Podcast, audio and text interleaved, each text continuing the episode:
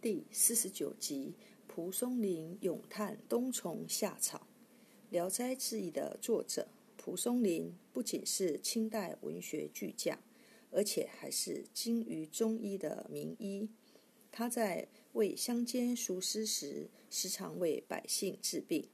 他曾为名贵中药材冬虫夏草的神奇变化而咏叹：“冬虫夏草名服时。”变化生成一气通，一物竟能兼动止。世间物理性无穷，一物竟能兼动止，确切地道出了冬虫夏草的属性。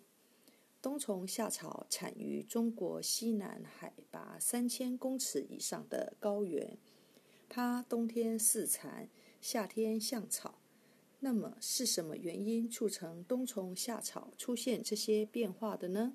生物学研究结果指出，冬虫夏草是虫和菌的复合体。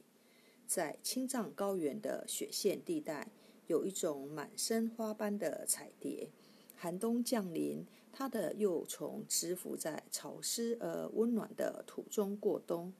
当一种叫虫草菌的菌丝一旦进入幼虫体内，幼虫就会死亡，体腔内的五脏六腑都被菌丝消耗殆尽，只剩下一具包裹着菌丝的外壳。